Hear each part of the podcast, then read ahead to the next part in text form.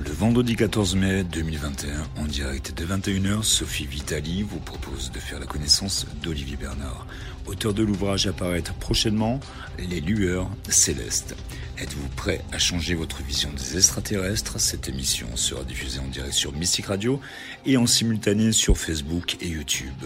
Pour poser vos questions pendant l'émission, appelez-nous au 09 77 19 54 55.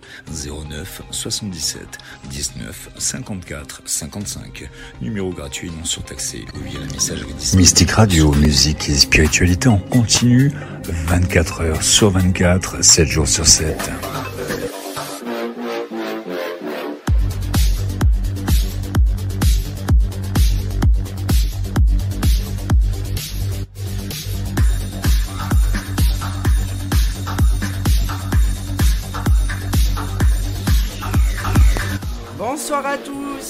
Et à toutes et bienvenue dans cette nouvelle émission. Ce soir, nous parlerons d'ufologie, autrement dit du phénomène OVNI. Pour en parler, mon invité n'est autre que Olivier Bernard, auteur de l'ouvrage à paraître le 21 mai, Les Lueurs Célestes. Bonsoir Olivier, merci d'avoir accepté mon invitation.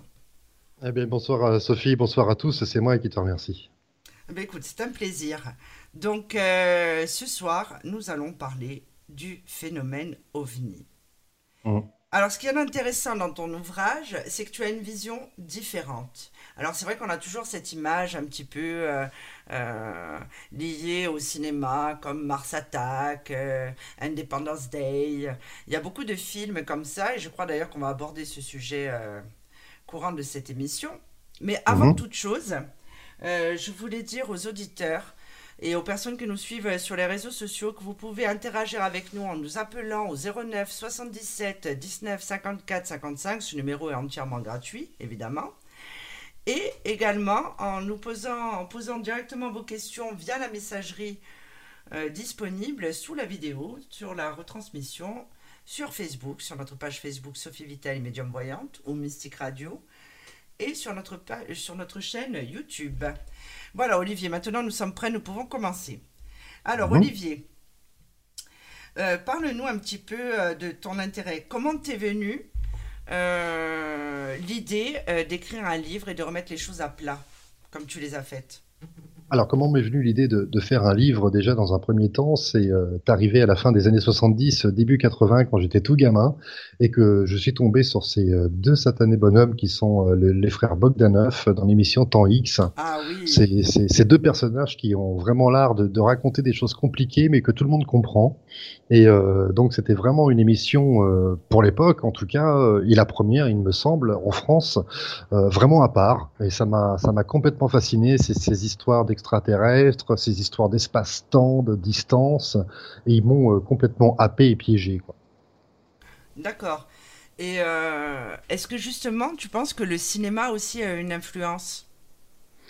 Oui, oui, le cinéma a une grande influence, évidemment. Euh, Le cinéma euh, retrace, euh, comme tu l'as cité en tout début d'émission, il y a énormément de films, hein, effectivement, sur, le sujet. Le cinéma a une grande influence, alors ne serait-ce que dans l'acceptation ou le refus de ce phénomène, mais en tout cas, oui, il en a eu une sur moi, puisque ça m'a permis, entre les, publications, les magazines, le cinéma, les séries, bah, de, de faire un tri un petit peu dans tout ça et de prendre ce qu'il y avait de bon et rejeter ce qu'il y avait de mauvais, oui. D'accord. Est-ce que tu peux nous citer un film, juste par curiosité? Un film qui t'a fasciné, justement, euh, concernant le phénomène OVNI Alors si j'en ai un euh, et un seul, non alors il y en aura peut-être deux, bah, le, le fameux Spielberg que tout le monde connaît, euh, E.T., Ah oui. mais euh, il n'est pas, il est pas tout à fait représentatif, mais il est tellement bien fait que bon, on peut, on peut difficilement en dire du mal. Et euh, par contre celui qui m'a euh, véritablement marqué, alors c'est Rencontre du troisième type, parce que celui-là est vraiment particulièrement bien fait, le suspense est haletant jusqu'au bout. Euh, on ne voit pas de vaisseau spatial ni d'extraterrestre euh, avant euh, la dernière demi-heure du film.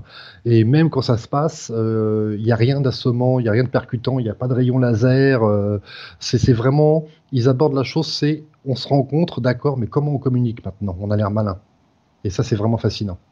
Mais, tu vois, moi, par exemple, euh, ce qui m'a fasciné, ce qui m'a ouvert justement au phénomène OVNI, c'est la série X-Files. Je sais Ah, bah oui. Évidemment. Oui, oui, oui. Mais bien avant, bien avant, et je l'ai publié sur mon profil euh, Facebook Les Lueurs Célestes, il y a eu une autre série en France hein, qui a énormément marché. Bon, après, elle s'adresse pas non plus à toutes les générations, puisqu'elle est arrivée bien avant, euh, c'est-à-dire dans les années 80. Euh, bah, en fait, elle a enchaîné avec les frères Bogdanov quand Temps X s'est arrêté. Il y a eu la série V qui est ah, arrivée. oui, j'ai adoré ça aussi. Et peu de gens, euh, enfin en tout cas ceux de nos âges la connaissent, mais euh, les plus jeunes la connaissent certainement pas. Mais avant son, son, petit pesant d'or, hein, puisque là, effectivement, ils disent, euh, on aborde vraiment les, les lézards, parce qu'on sait bien après que, que cette série, bah, sous la peau humaine, sous leur apparence humaine, ce sont en fait des reptiliens, des lézards. Oui, et cette série est arrivée bien avant X-Files et elle a, elle a énormément marché. Exactement. Bah, tout le monde en a vu au moins, oui, oui, au moins un épisode. Hein. C'était exceptionnel. Ils couraient tous en collant rouge. Alors oui, oui, ils étaient en combinaison rouge, absolument. Et euh, cette euh, série, si on fait attention, si on la décrypte, parce que moi c'est un petit peu mon défaut, je décrypte un petit peu tout. Euh, elle, est très, elle, elle fait beaucoup d'allusions à l'apartheid, elle fait beaucoup d'allusions à la Deuxième Guerre mondiale. D'ailleurs, le signe des extraterrestres dans V, leur logo, est très proche de la croix gammée. Euh, et, toutes les allusions qu'il y a dans cette série, bah, c'est les méchants contre les mauvais, c'est euh, les méchants qui, arrivent d'abord comme qui se présentent comme des gentils, mais qui en fait envahissent et qui ont des besoins en ressources et qui, et qui révèlent leur vrai visage après. Il y a énormément d'allusions à la deuxième guerre mondiale dans cette série. Oui, mais bien souvent, euh, c'est vrai que dans les films, euh, notamment les films américains, euh, les, extraterrestres sont toujours euh, représentés comme des envahisseurs. D'ailleurs, il y avait eu la série Les Envahisseurs, avec David Vincent les a vus. Oui, oui, oui. Qui était le pauvre dans sa voiture, perdu au milieu de nulle part. Mais, mais justement, à chaque fois, c'est toujours, ils viennent pour nous prendre quelque chose. Oui, mais alors ça, c'est ah, j'allais dire c'est normal. Oui, en fait c'est normal, c'est dans c'est dans l'âme humaine, hein, c'est dans la nature humaine. En fait, on a toujours peur de ce qu'on connaît pas. Hein. Regarde comment ça se passe. Ah, nous euh, avons un appel. Dans... Ah super. Regarde comment ça se passe dans les dans les pays. Allô, bonsoir. Oui, bonsoir. Désidério. Ah voilà. Oui, Désidério. Alors. Alors. Alors, je ne sais pas si vous m'entendez bien. Oui, on t'entend bien. Oui, on t'entend bien. Très bien. Alors, euh, je vais dire bonsoir à ton ami. Euh, moi, je me présente, je m'appelle Désidère. Je suis un ami euh, très très proche de Sophie. Effectivement, la question des extraterrestres, c'est quelque chose qui me qui me passionne depuis l'enfance. Donc, je suis très très content de je suis très content de vous connaître. grâce à Sophie, je vous connais, donc évidemment, je vais me plonger dans votre livre dès que l'occasion se présentera. Je vais le commander, et c'est très, c'est super de pouvoir dialoguer avec quelqu'un comme vous. Voilà. Merci beaucoup, c'est très gentil. J'apprécie. déjà ça. Donc je, je prends l'émission en cours et effectivement je voulais vous poser une première question, mais peut-être mhm. que vous y avez déjà répondu à Sophie. Euh, qu'est-ce qui vous a inspiré à, chercher euh, à avoir ce besoin de connaissance sur les, les ovnis? Parce qu'il y a beaucoup de choses qui ont été dites et apparemment Sophie explique que vous, vous essayez de faire, vous apporter quelque chose de nouveau en fait, un regard nouveau. Et c'est ce qui m'intéresse. Oui, effectivement, j'apporte un regard nouveau parce que, comme vous le savez, si vous vous intéressez au phénomène, comme vous l'avez dit, des livres sur les ovnis, il y en a un peu plus de 250 et je crois que je suis même en dessous. Donc, euh, alors c'est la zone 51, euh, ensuite mhm. c'est les extraterrestres attaquent, ensuite c'est euh, on les a vus à tel endroit, on les a vus à tel endroit, mais je me suis dit, mais moi ça m'intéresse terriblement, mais, mais je suis un chercheur, je suis un fouilleur, je suis un très, un très bon documentaliste sans prétention aucune, mhm. et effectivement, qu'est-ce que je pouvais faire en faisant quelque chose de différent? Donc moi j'ai fait une approche, mais quel peut être le lien entre les ovnis et la religion? Et en fait, mais en fouillant, en, fouillant tous les textes religieux à travers le monde, mais je me suis aperçu qu'il y avait un lien absolument énorme en fait. Et c'est à peu près les trois quarts du livre, c'est ça. C'est qu'on s'aperçoit qu'en fouillant dans les textes religieux, bah, on se dit que Dieu, bah, en fait, Dieu, il est bien possible que ce soit eux. Absolument, parce que ça rejoint le phénomène de croyance, puisque le fait de croire aux ovnis, il y a déjà cette corrélation et ce lien particulier de dire je crois ou je ne crois pas aux ovnis. Évidemment, c'est une excellente démarche. oui, c'est une excellente démarche, absolument. Oui, bah, c'est ce que je dis un peu en, introduction du, livre. Vous le verrez, ce sont les premières pages, hein, parce que c'est difficile de ne pas mélanger ovni et religion, hein, quand on sait que dans les deux camps, et dans les deux cas, comme vous venez de le dire, il s'agit d'une croyance. Donc, euh, difficile même de ne pas comprendre tout ce qui les oppose et les réunit même à la fois, hein, d'ailleurs. Il y en a un qui vénère un ou plusieurs dieux, hein, ce qu'on a, vous savez, la religion monothéiste au pluriel, et l'autre, il vénère pas, il fait pas de dons, il fait pas d'offrandes, il récite pas de texte, mais il croit en une vie extraterrestre comme moi, euh, déjà présente sur Terre ou ailleurs dans l'univers. Donc, c'est pour ça que j'aime bien mettre ainsi ces deux entités dos à dos, parce que de cette façon, on s'aperçoit qu'il devient impossible de se moquer de l'un ou de l'autre. Euh, vous voyez, dire que le, croyant est un saint et l'ufologue est un fou, ou même le contraire. D'accord. Et votre, votre synthèse de cette recherche qui mêle justement la croyance et, euh, et je vais dire le réel, hein, ou le, mhm. de chercher entre le, le spirituel et, la pratique. Vous, votre synthèse de tout ça, ça, serait quoi, en fait? Ma, synthèse de tout ça, d'après tout ce que j'ai fouillé, cherché, étudié, retranscrit, c'est que l'homme se méprend se méprend depuis longtemps. Alors je tiens à rassurer les, chrétiens et autres religieux les plus fervents, ce n'est absolument pas une attaque envers la religion et je respecte absolument toutes les religions puisque l'homme a besoin de cette notion de, de, sainteté, de foi, il a besoin de ce réconfort hein, dans sa vie de tous les jours et c'est tout à fait normal, je le conçois tout à fait. C'est en rien une attaque. Mais l'homme s'est fourvoyé pendant des millénaires en fait, puisqu'il faut partir du principe que remonter quelques millénaires en arrière, à part les oiseaux, il n'y avait rien qui volait dans le ciel. Donc, quelles étaient leurs références euh, dans les textes religieux? Donc, on écrit des chariots de feu, euh, des colonnes de feu. Des... Donc, c'était les références de l'époque. Donc, l'homme s'est fourvoyé. Euh, oui. D'accord, donc j'apprends déjà quelque chose, c'est très bien, j'apprends déjà quelque chose. Donc en fait, les chariots de feu, vous dites qu'ils étaient référencés dans la Bible ou dans les différentes régions, en fait, dans religions, pardon. Ah, mais ils sont, absolument. Ils sont, ils sont, référencés dans la Bible et, même très bien d'ailleurs dans la vision d'Ézéchiel, dans l'Ancien Testament. Parce que dans l'Ancien Testament, Élie raconte qu'il a été enlevé par un chariot de feu, brillant d'un feu ardent. Donc on se rapporte très aisément euh, à une navette qui enlève les humains, tout comme c'est encore le cas aujourd'hui, mais qui fait plus l'objet d'un livre sacré. D'ailleurs, le texte complet est d'ailleurs très semblable au récit contemporain. Hein. Donc vous avez fait une recherche euh, assez, assez profonde et assez ancienne. Je vais vous poser une question, puisque moi je vous découvre. Je vais vous mhm. poser une question très très simple euh, que on, va se poser tous évidemment. Mhm. Est-ce que vous, Aujourd'hui, après votre, vos recherches, vos différentes recherches, est-ce que vous, vous croyez aux ovnis, à la vie extraterrestre? Ah ben oui, bien entendu. Sans... départ. Bien sûr, sans, quoi je n'aurais pas fait ce livre. Hein, euh. Alors c'est un livre, euh, je tiens à préciser qu'il est, je, n'affirme pas au lecteur, je dis, regardez, il s'est passé ci à tel endroit, il s'est passé ça à tel endroit, donc c'est vrai, j'ai raison, c'est absolu. Non, moi, mhm. dans le livre, je vous donne toutes les clés. À vous d'ouvrir les portes. Mais bien entendu que j'y crois bien entendu. Évidemment, c'est au lecteur finalement de se faire une idée avec toute la matière que vous fournissez euh, via votre livre. Toutes mes recherches, je vous donne toutes les clés, à vous d'ouvrir les portes que vous voulez. Tout à fait. C'est ça. Vous auriez-vous une idée de d'où viennent ces extraterrestres? Qui sont ces ovnis? Eh, malheureusement, non. Euh, une idée précise, notre univers est si grand, mais ils peuvent venir de n'importe où, puisque quand on voit le déplacement de, ces engins, on peut considérer qu'ils vont à la vitesse de la lumière, voire peut-être même au-delà. Donc, à partir du moment où on voit la vitesse de la lumière, comme le disait Einstein, le temps n'a plus d'importance. Euh, donc, à savoir que ceux qui nous ont visités la semaine dernière peuvent tout à fait être les mêmes que ceux d'il y a 500 ans. Alors, euh, justement, Olivier. Il y a, mhm. il y a, je me suis toujours fait la, la réflexion. Alors, euh, je suis pas une experte hein, dans le phénomène ovni. Tout le monde sait que je suis plutôt parapsychologue. Mhm. Mais euh, mhm.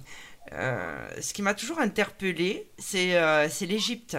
C'est les pyramides, ah. la construction des pyramides. Je me suis toujours dit qu'il était impossible que des humains aient pu bâtir des bâtiments avec les moyens qu'ils avaient à l'époque. Alors, il y a plein d'amis, plein de connaissances qui ont essayé de me prouver par A plus B. Mais il y a quand même quelque chose que je perçois euh, de, de, non humain. Est-ce que tu as une théorie là-dessus? Alors j'ai une théorie tout à fait, parce que ça fait partie de mes recherches, hein, bien évidemment. Ah. Et les pyramides, et tu as raison de te poser des questions, parce que moi aussi je m'en suis posé beaucoup sur le sujet.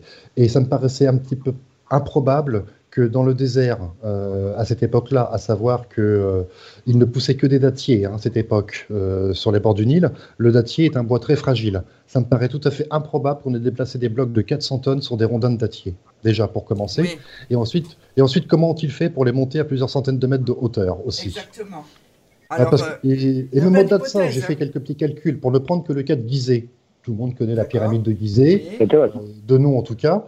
Bah, euh, comme je viens de te le dire, il est peu probable que des tonnes de plusieurs tonnes aient été amenées euh, sur les rondins de, de fragiles, mais, mais, pas que ça. Parce que j'ai fait des petits calculs. Si l'on prend 20 000 ouvriers, aujourd'hui, hein, travaillant en rythme effréné de 20 blocs soulevés, traînés par jour, cela prendrait 664 ans, soit 30 générations. C'est pas possible. À titre de comparaison, le déplacement du temple d'Abu Simbel en vue de la construction du barrage qui existe actuellement, il a demandé trois ans avec le concours de 100 nations et les technologies modernes. Oui, voilà, donc euh, oui. Dites-moi que c'est les hommes, euh, expliquez-moi comment ils ont fait. Et j'ai toujours entendu dire justement que dans les pyramides, dans les sous-sols des pyramides, il y aurait des, euh, des inscriptions dans une langue non identifiée. Mmh. Oui, tous les, tous les hiéroglyphes, encore à ce jour, Champollion euh, a été le précurseur, mais tous les, hiéroglyphes à ce jour ne, sont pas identifiés. Après, il y a des méprises aussi, hein, puisqu'il y a des hiéroglyphes qui ont été effacés, parce que pour faire, euh, comment dirais-je, quand, un pharaon prenait un règne, euh, bah, le, pharaon n'aimait pas trop, n'aimait pas forcément le pharaon précédent, il y avait une petite euh, jalousie, donc il faisait effacer les hiéroglyphes à la gloire du pharaon précédent, ce qui fait que ça a laissé des signes partiellement effacés et pas tout à fait retranscrits, qui n'ont pas été terminés, qui peuvent faire penser à un ovni. Alors on va circuler des, hiéroglyphes d'hélicoptères, euh, des hiéroglyphes d'ovni, mais non, en fait c'est pas du tout ça, hein, c'est pas la réalité, c'est des, des hiéroglyphes partiellement effacés qui n'ont pas été terminés.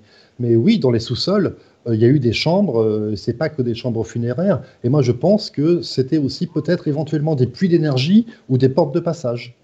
Alors justement, est-ce que tu moi, penses... Ce qui me surprend, excuse-moi, moi, ce qui me surprend pour rebondir sur ce que dit Sophie sur les pyramides, en fait, il y a énormément de lieux de culte. Euh, je ne vais pas dire de bêtises, je crois que c'est l'île de Ré où il y a des, statues monolithiques qui représentent des figures, des divinités. En fait, mhm. euh, ils rejoignent les pyramides, euh, les pyramides d'Égypte. En fait, ils sont exactement sur la circonférence terrestre. Et c'est ce qui est mhm. surprenant. Alors, effectivement, tous les peuples à cette époque ne pouvaient pas se connaître. Donc, moi, je rejoins Sophie qui, je me dis à un moment donné, effectivement, il y a, il y a quelque chose en plus. Il y a des données qui ont, qui ont existé en plus. Alors, je ne sais pas si c'est la vie extraterrestre, mais effectivement, il y a eu quelque chose qui a fait que tout ça est, particulier, voire étrange. Oui, c'est absolument particulier. Puis il n'est pas impossible que les vaisseaux de l'époque, euh, d'il y a 2000, 3000 ou 4000 ans, étaient en forme de pyramide et que les humains aient partiellement participé à reproduire cette pyramide. Mais dans son entièreté, c'est pas possible. Alors justement, la vraie question. Ah. Est-ce que tu penses que le premier pharaon était un mhm. extraterrestre? C'est possible. Oui. Rien n'est impossible, absolument. Surtout quand on voit que euh, les allongements de tête qui étaient fréquemment pratiqués chez les hommes et chez les femmes, euh, les, têtes étaient bandées, hein, il n'y a rien d'extraterrestre là-dedans. Mais bon, on peut quand même se dire pourquoi faisait-il ce rituel? Pourquoi Parce qu'ils voulaient ressembler à ceux qui les avaient visités, en fait. Tout simplement, ils étaient repartis, euh, et ceux qui les avaient visités avaient sans doute un crâne un peu allongé, une tête un peu bizarre, comme on les décrit un petit peu aujourd'hui. Et les Égyptiens se bandaient la tête, se bandaient le crâne et avaient la plupart du temps un crâne allongé. C'était pour ressembler à leurs visiteurs. C'était pour vénérer, pour leur ressembler. Oui, il est, ah, il est, tout à fait possible que même, pas forcément le premier, hein, peut-être même certains après, en étaient. Jean-Claude Bourret lui-même, hein, qui euh, n'est plus journaliste aujourd'hui, mais avec qui j'échange un petit peu parfois sur Facebook, le dit hein, très clairement, il a reçu un extraterrestre dans son journal. Mais il n'a jamais donné le, jour ni la date. Mais il l'a dit, j'en ai reçu un, je l'ai senti. Alors justement, est-ce que tu penses euh, donc là, on parlait euh, des pyramides, on parlait des pharaons. Est-ce que tu penses qu'ils auraient pu euh, justement se mélanger à nous, avoir des enfants et justement créer Parce que alors après, là, je sais peut-être que tu vas penser, enfin, tu vas certainement penser que je suis hors sujet. Mais par exemple, dans, ma, dans ma spécialité, donc on le sait, j'écris des articles et j'ai écrit un article sur les enfants indigos. Et mhm. finalement, quand on y pense, je ne sais pas si, Ben oui, évidemment, puisque tu as, tu as, écrit un autre ouvrage qui sortira en eh septembre. tu le sais, oui. Donc, est-ce que tu penses qu'il peut y avoir un rapport justement entre les extraterrestres et ces enfants indigos? C'est possible. Les enfants indigos, je ne sais pas, je n'ai pas étudié le sujet, donc je ne voudrais pas dire des, bêtises plus grosses que moi. Mais ce qui est tout à fait possible, et même quasiment certain, c'est qu'ils aient fait des expériences génétiques et qu'ils se sont mélangés à nous. Et d'ailleurs, c'est dit dans la Bible également. Hein. Quand ils sont arrivés sur Terre, ils trouvèrent les femmes tellement à leur goût qu'ils les prirent pour femmes. C'est écrit dans la Bible. D'accord, donc en fait, euh, ce n'est pas euh, ce qu'on imagine. Alors, il y a une autre personne euh, dans la, dans la conversation. Mhm. hop, il y a une autre personne aussi. Alors, on va quand même dire bonsoir. Allô, bonsoir. Allô ah, Oui, bonsoir. Oui, oui, bonsoir. Est-ce que j'aurais voulu faire une intervention Bien sûr, allez-y. à un moment donné de l'émission. J'avais essayé de joindre Olivier Bernard, mais bon, il était occupé et puis il préparait votre émission là, avec son livre et tout ça. Donc moi, c'est du, je veux dire, c'est du brut de décoffrage comme on dit. J'ai 70 ans, j'ai vécu quelque chose à 14 ans. J'ai travaillé comme directeur commercial de la compagnie aérienne du Paris-Hong Kong. J'ai rencontré des pilotes, donc j'ai des choses à dire pour, euh, pour, par rapport à ce que j'ai vu à l'âge de 14 ans, en 1964, à un endroit bien précis. On était plusieurs. Et l'engin qu'on a vu, si vous voulez, voilà, il n'y avait pas de, de, petits hommes verts. Par contre, l'engin n'avait pas de construction terrestre, hein, puisqu'il a été extrêmement performant. Et quand on voit les vidéos qui existent, choses comme ça, nous, c'était en plein jour. Alors, à quel moment je peux rencontrer ça en détail? Est-ce que je, je, donne ça à vous ou à quelqu'un d'autre? Voilà. Ah, on a échangé, monsieur, je me souviens. Ça me dit quelque chose. Bah, c'est parfait. Écoutez, bah, Jean-Pierre Barbier, euh, vous, avez, bon, vous étiez occupé à ce moment-là. Euh, bien on, a, échangé quelques mots, il me semble, sur Facebook, non? Oui, on a échangé quelques mots, tout à fait. je suis content de, pouvoir intervenir, de vous avoir au téléphone en, plein direct. moi aussi. Ah, ah, alors, simplement, je vais, je vais donner en détail simplement ce que j'ai vécu pour commencer très rapidement. Voilà, c'est dans le Loiret. Je suis, je, mes parents louent une baraque au mois d'août 64, à 5 km de Gien, à, quelques, à 15 km de Sully-sur-Loire. sur Voilà, ça c'est l'endroit où ça s'est passé. Mm. Donc vers 18 h on part avec mes parents et mon frère, on part tous les quatre dans la cour de la ferme à côté chercher des œufs, le beurre, etc., etc. Dans la cour de la ferme, il est 18 h Le ciel parfaitement bleu, pas un nuage à l'horizon. Voilà. Alors ça, au début, on regarde pas dans le ciel. Dans la ferme, il y a trois autres personnes. Total, sept personnes. OK? 18 heures. Le fermier et sa femme montrent dans le ciel un engin qui s'était positionné stationnaire. OK? Euh, euh, tout ça, ça dure 40, 45 secondes à peu près. L'engin monte un peu plus haut, voilà, reste stationnaire, va redescendre un peu plus bas. À vol d'oiseau, il est à peu près entre 1000 et 1200 mètres. Euh, je dirais vol d'oiseau si j'ose dire. Euh, voilà, visibilité parfaite, aucun bruit. Donc l'engin descend à peu près à 200 mètres au-dessus du sol. Voilà. Et ça, ça dure un total. Alors dans l'accord de la ferme, enfin les fermiers et personne n'a d'appareil photo. Bien sûr, les smartphones n'existant pas, etc., etc. Donc on avait le temps parce que l'observation totale aura duré entre 5 et 6 minutes, ce qui est absolument énorme. Hein. Alors pour terminer, à un moment donné, l'engin va basculer. L'engin bascule. Et mon père a estimé, voilà, mon père a dit à ce moment-là, il fait entre 40 et 50 mètres de circonférence. Et l'engin est parti. Mais alors, bon, j'en suis encore, encore ému. Pourtant, c'était à 64, j'ai 70 ans, hein, n'est-ce pas?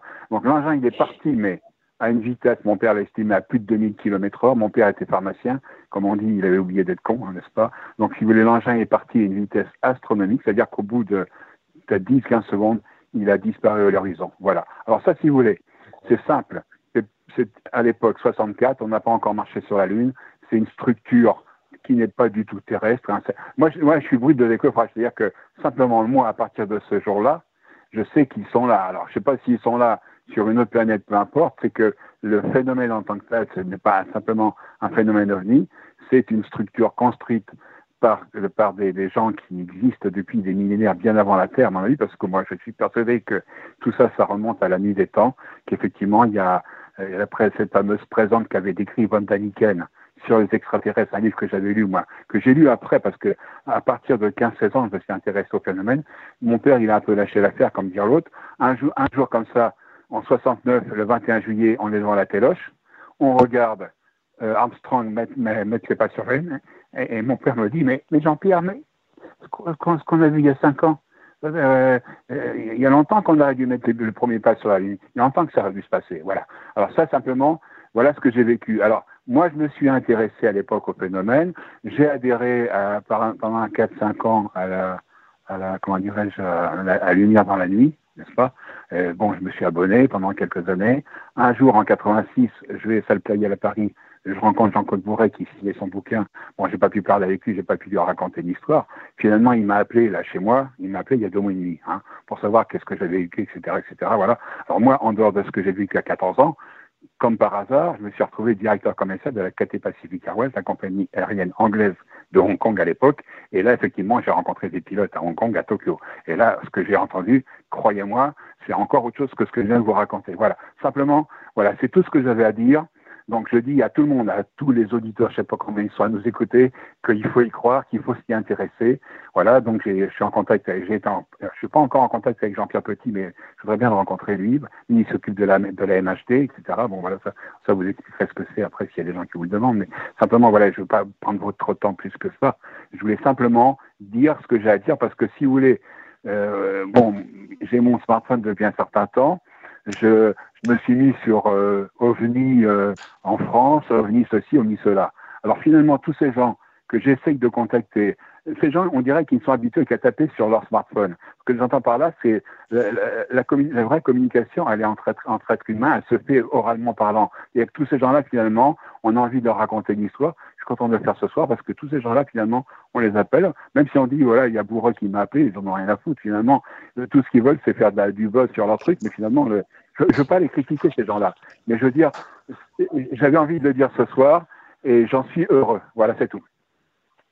C'est intéressant. Alors, euh, moi, ça me rappelle que mon père, euh, quand il était plus jeune, mhm. donc je pense devait être entre 75 et 78, euh, il était en moto dans la forêt de Fontainebleau et je vous assure que c'est pas un homme qui croit en l'ésotérisme, au paranormal, les choses comme ça.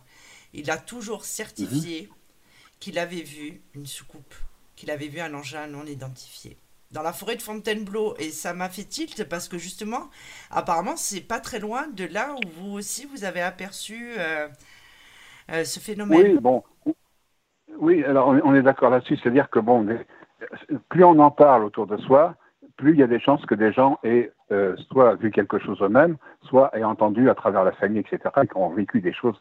Ça, c'est ça, c'est simplement une affaire de communication entre les gens. Vous voyez ce que je veux dire? Euh, Moi, j'ai tout à l'heure, vous parliez de rencontre du troisième type. Bon, bah, j'habite à Villers-sur-Marne, pas loin de Paris. Il y a un petit cinéma de quartier très sympa. Euh, euh j'ai présenté le, le, rencontre du troisième type. J'étais dans la, sur la scène, hein, n'est-ce pas?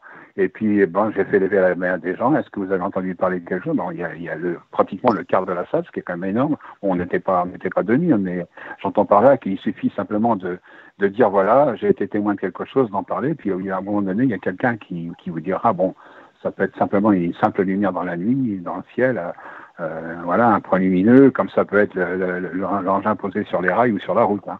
Ça, c'est très, très variable. Mais il est évident que dans tous les coins de France, de toute façon, dans le monde entier, ça, ça fait 60 ans que ça dure parce que toutes les, toutes les nouvelles technologies au niveau de la, visibilité des, médias, des journalistes et tout ça, effectivement, ça, plus, plus, plus on va se moderniser, plus il y aura de satellites, plus ceci, plus cela, plus on, on va, on va vraiment euh, euh, voilà, j'ai regardé d'ailleurs euh, cet après-midi, j'ai regardé l'affaire qui s'est passée au Zimbabwe avec les enfants, là, mm. black and white, mm. qui, qui, se font interviewer par, ce, je crois, cet Américain qui s'est déplacé, qui était un, un psychologue, comme ça. J'ai mis la vidéo sur ma page, oui.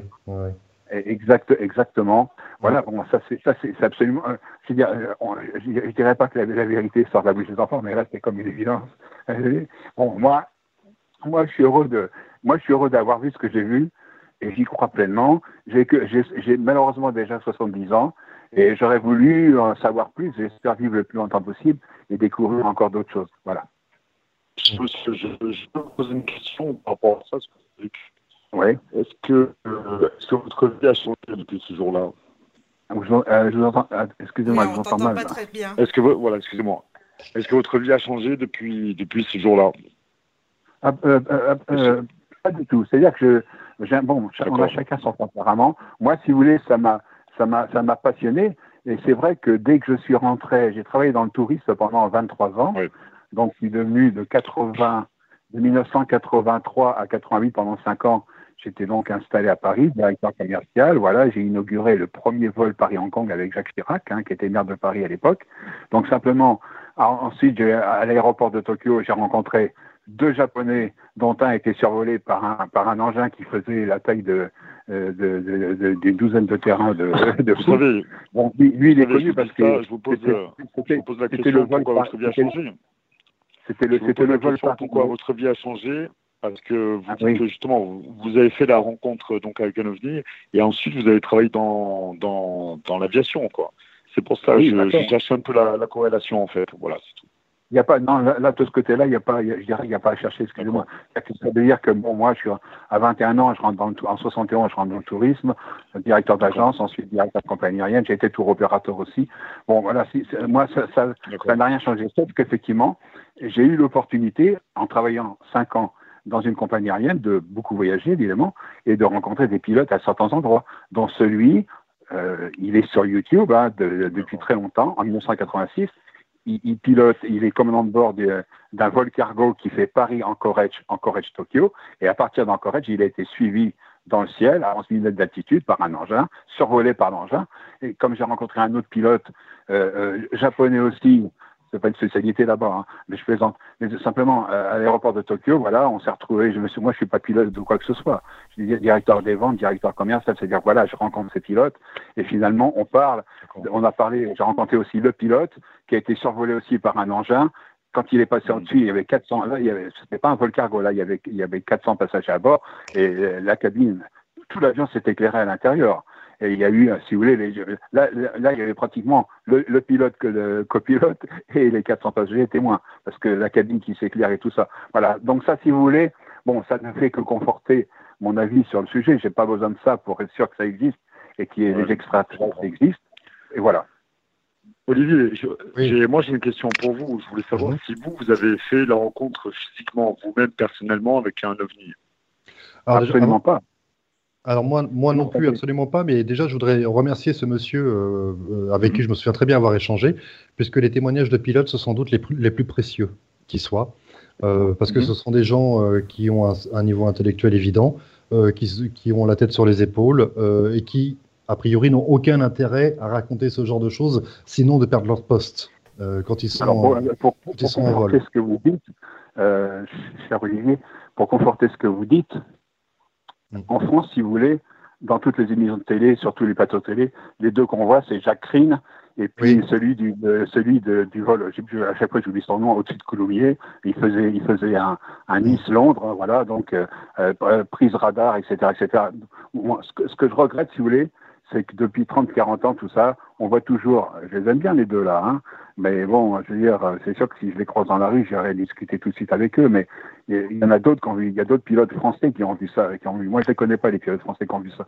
Moi, moi, je, moi, je, moi, je les connais à travers, euh, je les connais à travers les écrits, puisqu'effectivement, euh, Jacques, le colonel Crine, euh, j'en parle, hein, bien évidemment, c'est un incontournable avec ses grandes moustaches, euh, puisque c'est le premier officier de, de l'armée de l'air qui a été après instructeur, hein, je crois, à avoir vu, vécu ce phénomène et avoir eu le courage d'en parler, parce que je parle bien de courage, puisque quand qu'on soit pilote civil ou militaire, ça demande un, un, certain courage. Donc vous avez également sans doute entendu parler du fantôme d'Orly, hein, également. Euh, mhm. qui, s'est passé le, 17 au 18 février 56. Euh, où là, il y a eu, euh, près de la, tour de contrôle d'Orly, après vient le personnel de bord, que le pilote il décide de changer de cap, mais alors immédiatement pour éviter une lumière rouge clignotante qui se dirige droit sur lui.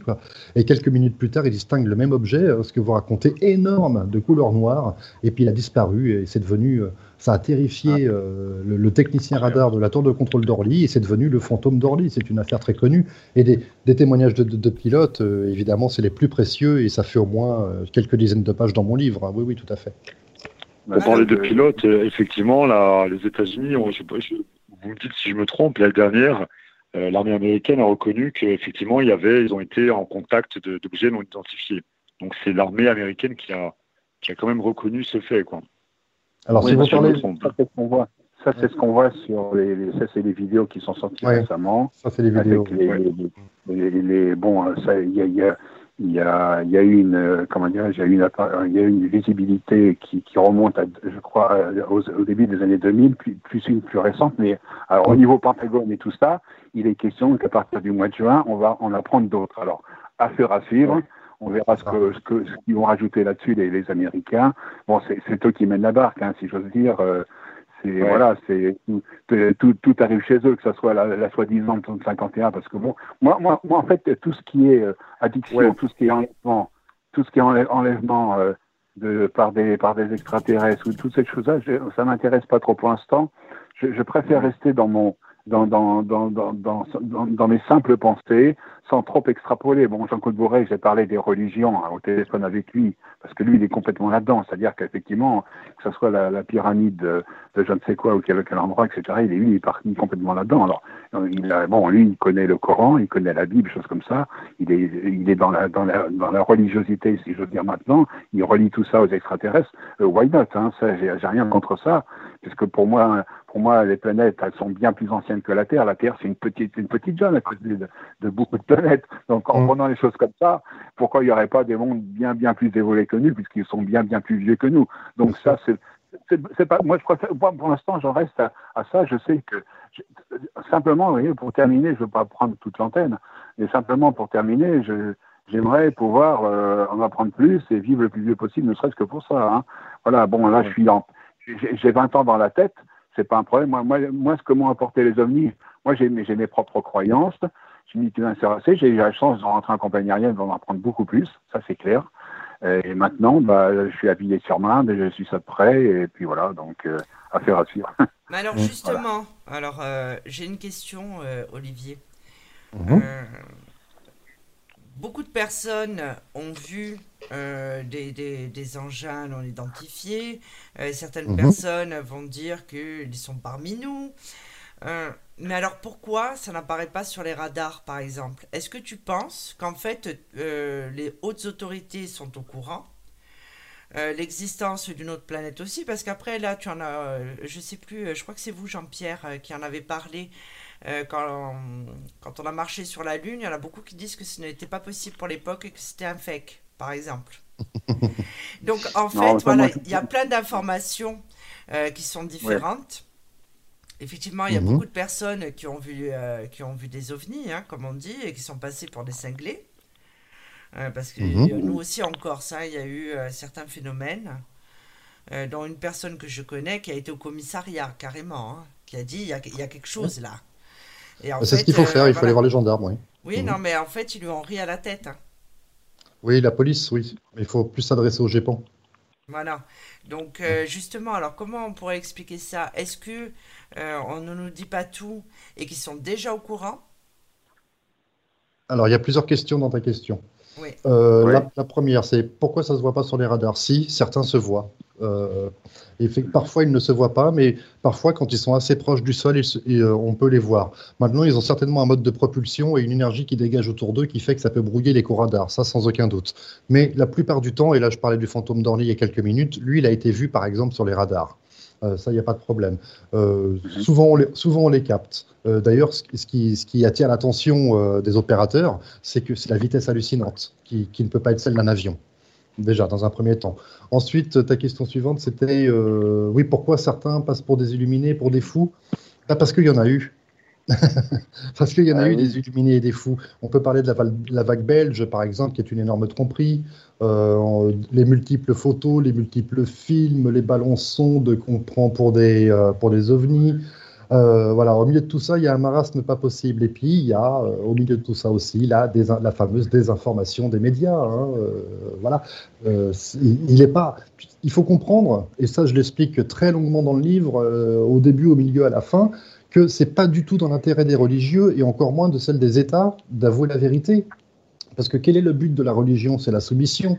Quel est le but d'un État? C'est l'obéissance. Si tu révèles tout d'un coup qu'il y a une existence extraterrestre qui, de surcroît, est beaucoup plus évoluée que nous, qui a une technologie supérieure, mais tout s'effondre, ça va être la Troisième Guerre mondiale, il, va y avoir des saisies à des fins militaires. Donc ils ont tout intérêt à désinformer tout le monde et à, mélanger tout ça dans un marasme pas possible qui les arrange terriblement. Mmh, tout à fait. Tout à fait d'accord. Ah oui. Euh, absolument. Est-ce que, ce, que, euh, ce, que, ce, que, ce que je voulais dire aussi, il y a, bon, ce qui m'étonne, enfin, ça m'étonne sans m'étonner, mais il y, a, tellement il y a tellement de formats d'appareils qui existent parce que entre le cigare, la sphère et, et Tiki Conti et tout le reste, hein, il y a, je sais pas, il y a peut-être 25, 30 modèles différents de, de types d'ovnis, euh, euh, triangulaires, euh, etc., etc., avec trois lampes ou machin, machin. Donc c'est ça, si tu voulais, soit effectivement, soit il y a plusieurs, soit on est visité par plusieurs civilisations extraterrestres qui ont des types d'engins différents les uns des autres. Hein. Euh, bon, nous aussi, on a, nous, on a eu le Concorde et puis on a commencé avec des petits, avec des petits coucous. Hein, c'est pas le problème. oui, voilà. Ça, c'est quelque chose. Ça voudrait dire qu'il y aurait, il y aurait comme. On vous a perdu. Ah, on l'a perdu malheureusement. Ouais.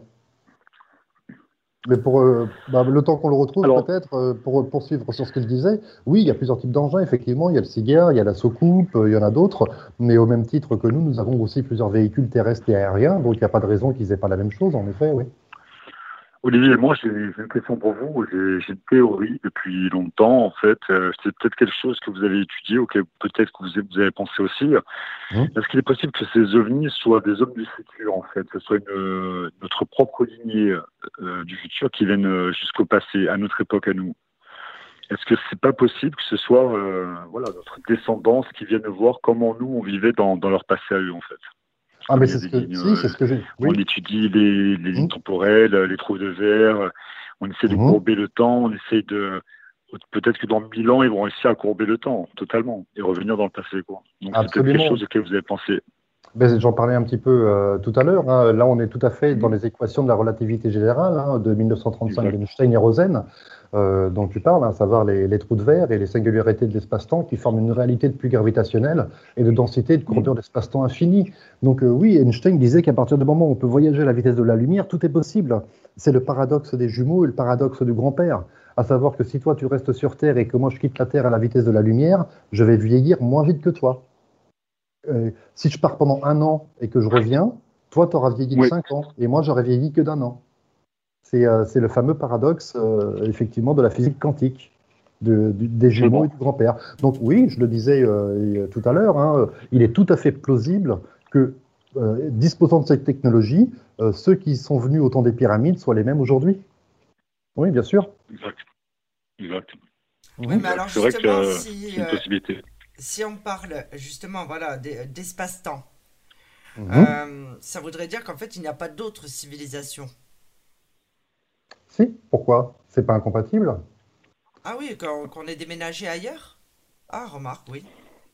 Non, pas du tout. Mais si eux ont la capacité de se déplacer en se jouant du temps, nous, nous on, a, une petite vision de, de, terrien, de, journée de 24 heures et d'année de 365 jours.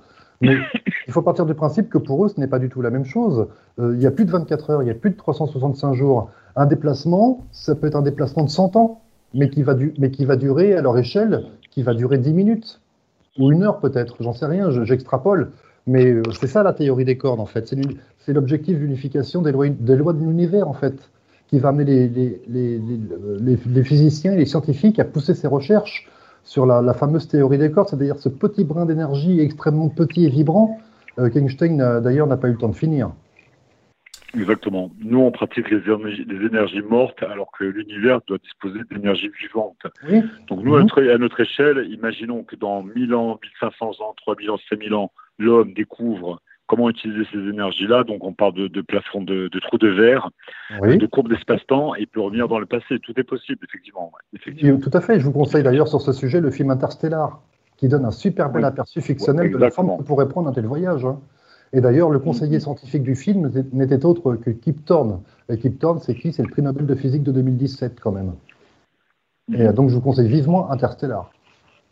Et là, vous allez, on comprend, on comprend mieux cette, cette théorie des cordes, de, ce, déplacement, euh, cet espace-temps. Il est très bien fait dans le film. Alors justement, j'ai une vraie question. Euh, mhm. La zone 51. Oui. Qu'est-ce que tu en penses? Est-ce que c'est un fake? Est-ce que les photos qu'on a vues euh, de ce petit alien déposé sur une table d'autopsie étaient réelles, selon toi? Mhm. Ah, bah alors oui, j'ai la réponse à ça, parce que tu imagines bien que j'ai enquêté sur le sujet. Quelle déception Quelle déception. Alors, la zone 51, oui, elle est réelle. Elle existe. Ça, il n'y a pas de souci. Mais moi, je me concentre plus sur la, la S4 ou 24, j'ai un petit trou de mémoire là tout de suite, mais qui est à une dizaine, vingtaine de kilomètres de la base. C'est là où, quand même, où il se passe des choses. Euh, mais dans la, dans la zone 51, on parle que, que de technologie, en fait, hein, que, de, que de physique, que, de, que de matériel. Euh, si extraterrestre vivant il y a, il est un petit peu plus loin sur la base euh, S24 qui est derrière la petite colline. Et l'autopsie dont tu me parles, c'est le, le, producteur londonien Ray Santilli qui prétendait posséder le film d'une autopsie d'un extraterrestre qui aurait survécu au crash de, de Roswell. Et ça, c'était en 93. Et donc voilà, avec le 26 mars 95, qu'est-ce qui se passe? Il y a une dépêche de l'AFP, dis donc, qui évoque un film tourné il y a près de 50 ans et tout, à renfort de d'images, de, musique et tout, montrant l'autopsie d'un extraterrestre après l'accident de la soucoupe. Autant dire que je tombe là-dessus en 95 et que je suis complètement fasciné, que il n'est pas question que je rate cette émission de Pradel. Elle a été diffusée, le 26 juin 95 pour être exact. Le film en entier, il est diffusé sur TF1. Et euh, il y avait le docteur Patrick Braun, un chirurgien international euh, à Paris, qui déclare que selon lui, l'autopsie elle est bien réalisée sur un corps véritable, qui n'est pas non plus le corps d'un être humain mal formé. le docteur Braun, il ajoute même que c'est un expert judiciaire en odontologie légale et anthropologique, ainsi que le docteur Josiane Pujol. Ils sont tous là sur le plateau. Ils considèrent tous les deux qu'aucune pathologie connue de la médecine ne peut expliquer la structure organique de ce corps autopsié. Et, mais malheureusement, malheureusement, je déchante le 7 avril 2007, car la Warner Bros. a sur un reportage décrivant l'histoire d'une fausse autopsie. Les effets spéciaux ont été réalisés par John Humphrey, et oui, qui, selon le reportage, avait créé 12 ans plus tôt des créatures en latex remplies d'organes de mouton. D'accord, mais la zone 51, c'est quand, même, quand même une zone qui est très protégée, d'accord? Hyper protégée, absolument. Hyper protégée, c'est qu'il y a quelque chose dedans. Alors, admettons que le petit, le petit extraterrestre, là, Bon, c'est vrai que c'était mm. bon, c'était quand même grossier. Hein. Euh, c'est vraiment la caricature euh, du, de, de l'alien tel qu'on l'imagine. C'est ça, mais c'est bien fait quand même. Oui, mm. mais bien qu'entre-temps, euh, mm-hmm. j'ai vu des photos, je ne sais pas si tu les as vues, ils ont retrouvé un corps de ce qui pourrait être justement un, un bébé alien. Je l'ai vu ce matin. Ah, tu l'as vu Moi, ça fait un moment que je l'ai vu. Qu'est-ce que tu en penses? Je l'ai vu ce matin sur une Facebookeuse. J'en pense que j'ai pas d'informations sur le sujet. Je lui dit de rester prudente, que euh, à l'image de l'autopsie, ça pourrait être aussi une tromperie, et que on n'a ni l'origine des images, ni qui les a faites, euh, ni quand, ni comment, ni date, ni heure. Moi, quand j'ai aucune information comme ça, je reste méfiant. Parce que justement, euh, c'est toujours dans le même esprit en fait. Il y a toujours cette grosse tête. Alors ça peut être dû aussi à, une malformation, une encéphalopathie, peu importe. Et en fait, de suite, on se dit, euh, tu es d'accord avec moi? On se dit que forcément, voilà, en fait, on cherche des réponses à tout. D'accord? Et si tout simplement, mm. euh, ils étaient capables de prendre notre apparence, alors ça fait très science-fiction, mais plutôt que d'avoir une grosse tête avec euh, des yeux énormes, une toute petite bouche et, et, de lever le doigt pour retourner chez eux. Eh ben, on, en, on en revient à, à ce qu'on disait en début d'émission, à la série V, ils ont notre apparence. Et euh, je pense que c'est pas complètement anodin non plus. Et Jean-Claude Bourrel l'a dit, il l'a reçu dans son journal. Alors, il n'a pas dit qui, ni quoi, ni comment, ni pourquoi et dans quelles circonstances il recevait cette personne. Mais tout le monde y avait du feu, c'était un extraterrestre, il, a dit. Et je suis effectivement persuadé que, peut-être pas tous, euh, on n'a pas fait les présentations, je ne les connais pas, mais certains euh, peuvent tout à fait avoir d'autres apparences, oui, j'en suis persuadé, et qui sont mélangés à nous, qui sont déjà parmi nous, absolument. Et est-ce que tu penses que justement, il pourrait être dans une matière euh, complètement différente, c'est-à-dire ne pas avoir besoin euh, justement, entre guillemets, d'être incarné, parce que moi j'utilise mes mots à moi, mais euh, mhm. est-ce que ça pourrait être sous forme de microbes, de déplacement d'air? J'y ai déjà pensé à ça par contre. Hein. Alors oui, bah, de toute façon, euh, on, est, on est quasi persuadé maintenant, avec les avancées de la science et de l'astronomie, qu'il y a de, de, la vie euh, microbienne, hein, de, la vie primaire qui existe ailleurs sur les planètes. Maintenant, il est, c'est, oui, c'est tout à fait probable que de toute façon, il n'ait pas les mêmes besoins en eau, en nourriture que nous. Euh, oui, c'est même quasiment certain d'ailleurs. Donc ça viendrait d'un autre système solaire, puisque bon là c'est vrai qu'on n'a pas encore tout exploré, mais des planètes comme Mars, euh, c'est pas possible. Il y a certaines non, euh, non c'est pas possible. Et même s'ils vivaient euh, sur ce type de, de planète, ils ne pourraient pas s'adapter à la nôtre, puisque nous serions complètement différents. On est bien d'accord. Non, pas, non, pas du tout. C'est ce que tu crois, parce que regarde, nous avons sur Terre des, des espèces extrémophiles, comme on les appelle. Ce sont, des, ce sont des organismes vivants qui vivent dans des endroits où il fait une chaleur de Dante, où toi ou moi, on ne tiendrait pas trois minutes. Et pourtant, il y a de la vie. D'accord. Donc tu penses mhm. qu'ils ont, ils, ont pu euh, s'adapter? Et qu'ils peuvent s'adapter à partir du moment où ils ont une technologie qui leur permet de se déplacer à des vitesses pareilles et à venir nous visiter sans cesse. Euh, ça peut laisser penser que leurs possibilités vont bien au-delà de, de, leur vaisseau. Alors, euh, justement, j'ai une question. À ton avis. Avec ton avis d'expert, Oh. voilà, pas comme Jean Pastet qui est expert en expertise, mais là, la vie d'un vrai expert. Euh, mhm. justement, est-ce que euh, euh, tu penses qu'ils nous étudient Est-ce que tu penses que ils ont envie justement de nous prendre quelque chose comme dans les films? Est-ce qu'ils ont envie de communiquer avec nous, de nous apprendre des choses? Alors ça, ben, très bonne question, puisque c'est effectivement une question que je me suis posée dans le livre. Quel est leur but? Est-ce qu'effectivement ils sont à l'origine de, ce que nous sommes? Que, du singe, ils auraient injecté quelques ADN par-ci par-là, qu'ils aient fait quelques expériences et que ça ait créé l'homme? Est-ce qu'ils viennent nous voir pour voir comment on évolue, ce qu'on devient? Donc, euh, comme nous, on le ferait euh, à l'image d'une colonie de fourmis, hein, euh, comme on le fait d'ailleurs avec les, des espèces animales qu'on découvre dans les fonds marins, dans nos abysses, tous les ans, qu'on ne connaît pas et qu'on découvre, donc on les étudie aussi. Hein, ne serait-ce que sur Terre, on étudie nous-mêmes des, espèces, donc pourquoi ne ferait-il pas pareil? Ou alors, euh, est-ce que c'est complètement fortuit qu'ils nous ont découvert et qu'ils se disent, tiens, c'est quoi ces trucs-là? Euh, Allons voir qui ils sont. Il y a deux possibilités, de toute façon, il n'y en a pas 36. Soit ils nous connaissent et ils regardent notre évolution, soit ils nous ont découvert de façon fortuite et on les intéresse beaucoup aussi. Alors justement, là... peut-être que voilà. Ah, moi, je pense qu'ils sont donc plus dans une phase euh, d'observation parce que finalement, ils ne sont pas non plus, euh, ils sont pas déclarés non plus quoi. Ils n'ont jamais fait de démarche, ou à, moins que nous ne, sachions pas, mais ils n'ont pas fait une démarche de, de proximité peut-être, ou je sais pas, ou je sais pas. Oui, alors pourquoi ils ne disent pas, voilà, on est, on est les extraterrestres, on a envie d'être copains avec vous, par exemple. Euh, pourquoi ils se cachent? Ben, pourquoi il se cache? Regarde comment on réagit. On regarde comment on réagit à chaque fois que, à chaque fois qu'il se manifeste. Euh, on leur tire dessus, euh, c'est le branle-bas de combat, c'est la panique la plus totale. Euh, moi, je pense que celui qui s'est peut-être écrasé au Brésil, je pense qu'il y a peut-être une part de vérité. je pense qu'on lui a fait la misère. En fait, l'être humain n'est pas adapté à une rencontre du troisième type. Regarde comment on réagit les premières tribus, les premières peuplades. Euh, il y a 5000, 6000, même au-delà, hein, allez, n'ayons pas peur, il y a 15 000 ans. Quand tu rencontres quelqu'un qui est inconnu, quel est le premier réflexe? C'est de te protéger, c'est de te défendre. Je ne le connais pas, peut-être qu'il est dangereux pour moi, donc j'attaque avant d'être attaqué. Et donc, je pense que c'est plutôt dans leur intérêt, avant qu'on ait évolué intellectuellement et philosophiquement, je vais y arriver, euh, et qu'on ait acquis euh, une certaine, enfin qu'on soit devenu un peu plus raisonnable, ils ont tout intérêt à se cacher s'ils veulent pas se faire démolir, parce que l'être humain est agressif. Euh, il est déjà agressif avec l'être humain lui-même. Alors imagine avec un extraterrestre qui, qui a, une, tête allongée et des longs bras, ce qui va se passer. Exactement. Il y a plus de 150 conflits dans le monde actuellement. On se supporte pas les uns les autres. Effectivement, on n'a pas une portée, une vision suffisante pour dire que on est, qu'on est vraiment apte à recevoir une civilisation sans que ça dégénère.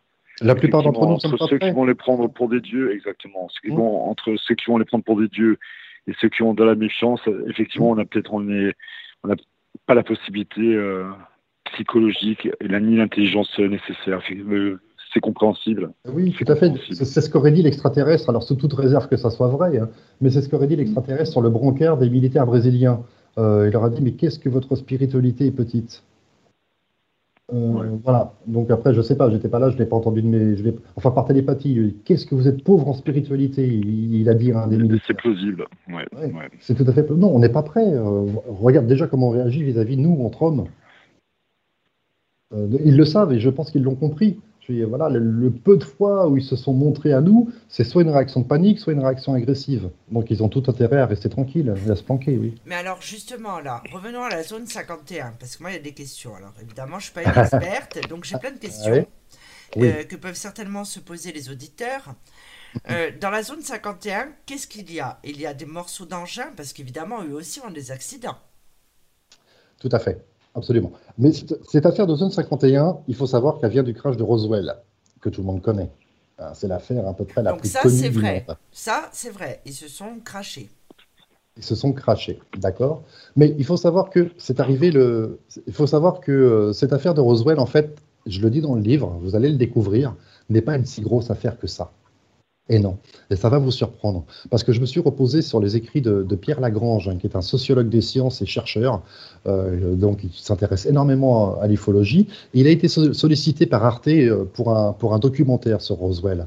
Et, euh, d'ailleurs, ils ont complètement bafoué le truc parce que certaines de ses réponses avaient été découpées et détournées pour le faire aller dans le sens qu'avait choisi Arte.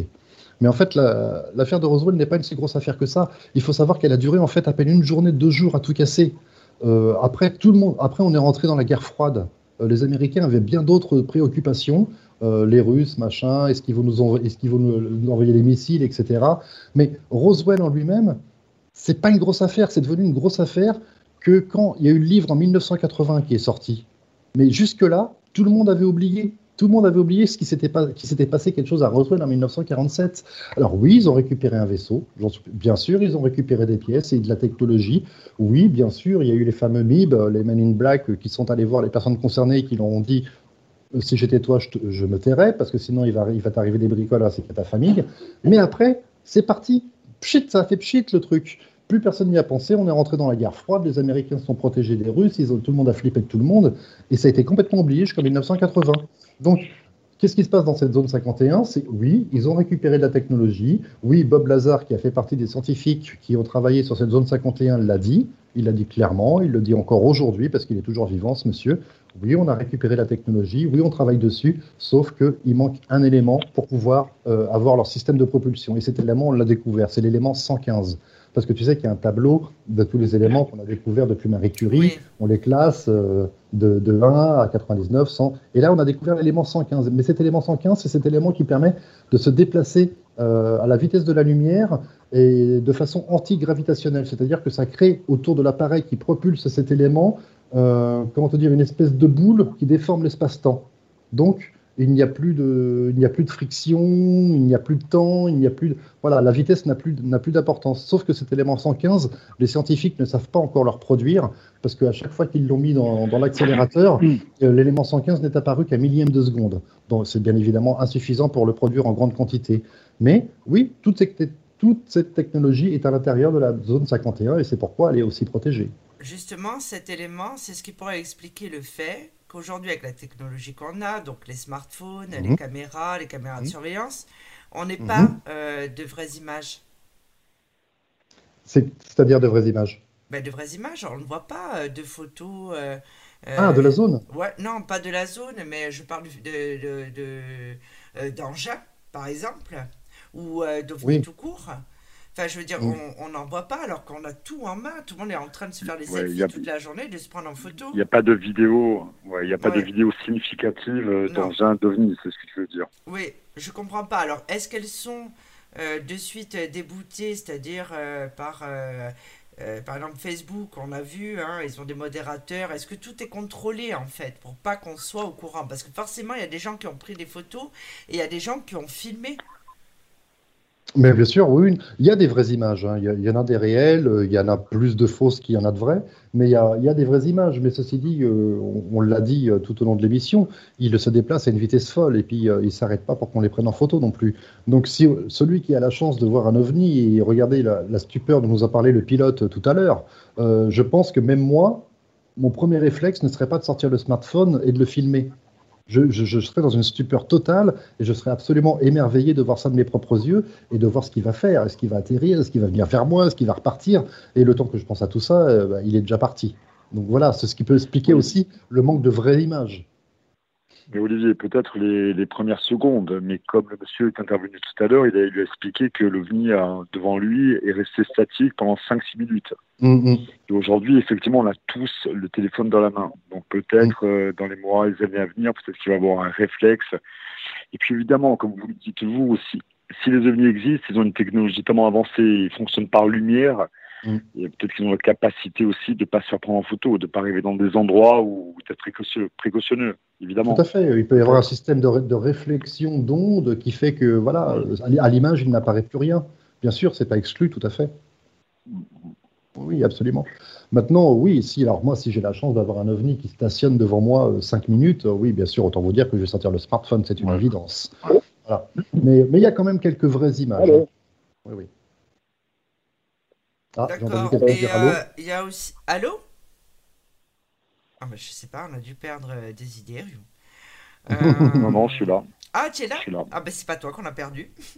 Non. Euh, Il y a eu, euh, tu sais, euh, beaucoup de, hum, beaucoup de lieux qui ont été associés au phénomène OVNI. Énormément. Alors certains avec euh, des menhirs euh, disposés d'une certaine façon. Oui, Euh, allô oui, on a vu... Allô? Mais oui, Ah, il y a bien un halo, hein, j'ai pas oui, rêvé. mais- oui, il y a un allô. Allô Allô Allô Oui, on vous entend. Allô Allô Oui, oui. Allô Oui, on Oui, vous euh, Jean-Pierre. Barbier, là, Jean. Ah, vous avez perdu Jean-Pierre. Allô Allô, oui, on vous entend. Allô Allô Allô Oui, oui, on est là. Euh, et en fait, alors toi, justement, on avait vu euh, des photos, tu sais, des espèces de champs avec euh, des brûlures. D'autres, il y avait eu des signes, euh, comme des hiéroglyphes euh, dessinés euh, dans l'herbe. Mhm. Euh, on a tous vu euh, ces photos. Alors, tu parles des crop circles, j'imagine, c'est ça, de ce que, les signes qu'on voit dans les champs? Oui, il y a ça aussi. Oui. Alors, il y a les- il y a- là aussi, c'est pareil, il y a les Euh, vrais et allô? les faux. hein. Allô? Oui, on vous, est- on vous entend, euh, Jean-Pierre. Allô? Oui, ça y est, on vous entend. Ne bougez plus. Alors, les, les crop circles, il y, a les, il y a les vrais, il y a les faux, mais alors moi, je crois qu'effectivement, en ce qui concerne les vrais, il peut s'agir, c'est comme ça que je l'interprète, d'un SMS qui nous envoie qu'on ne sait pas lire. Mais effectivement, il y, a des- vraiment des traces partout dans le monde. hein. Euh, D'ailleurs, et ça, bien sûr, c'est dans le livre également. hein. J'ai fait un petit, lexique, si je puis dire, des, des différentes traces, en tout cas les plus cohérentes. À savoir que vieux de 73 000 ans, il y a un dessin sur un morceau de filcrète. Le filcrète, c'est euh, c'est une, roche qui a été trouvée à Blombos, en Afrique du Sud, 73 000 ans, et qui est antérieure au dessin précédemment réalisé par l'homme euh, d'au moins 30 000 ans. hein. Il, y a, un dessin de- d'OVNI. Euh, En Espagne, à moins 22 000, moins 19 000 avant Jésus-Christ, dans la grande d'Altamira, il y a des graffitis dont la forme évoque les ovnis aussi. hein. Euh, Même à Cougnac, en France, il y a la même chose. On se repose sur une histoire préhistorique, en fait, qui est complètement erronée, il faut le savoir. Je l'ai reparcouru. Et euh, notre histoire préhistorique est complètement erronée, puisque l'homme a vu des choses, mais bien avant euh, qu'il sache faire du feu. Euh, près de la mer morte, dans, la mer morte, dans les cavernes, il y a des bergers, ben ça, tout le monde connaît à peu, près, plus ou moins cette histoire. Ils ont découvert des, manuscrits absolument hallucinants, où on parle de, dans ces manuscrits de vaisseaux venus du ciel. À Angers, en 842, il y a eu des vaisseaux qui, se, volaient, qui se sont manifestés au siège de la ville d'Angers, sous Charles II le Chauve. hein. Cet événement, d'ailleurs, est consigné dans les annales de euh, donc euh, il y a de l'écrit, c'est concret. Euh, en Italie, à Valcomentia, euh, à Istanbul, ça c'est mon préféré celui-là. À Istanbul, au palais de, Topkapi, que, l'on connaît en tout cas de nom, il y a des cartes qui datent de 1532, qui sont super troublantes et qui représentent les continents vus du ciel. Mais c'est pas ça le plus troublant. C'est que le plus étonnant, c'est que l'Antarctique est présent sur les cartes. L'Antarctique a, a été explorée pour la première fois au 19e siècle. Et voilà. Et des traces comme ça, je- je- j'en relate plein dans le livre.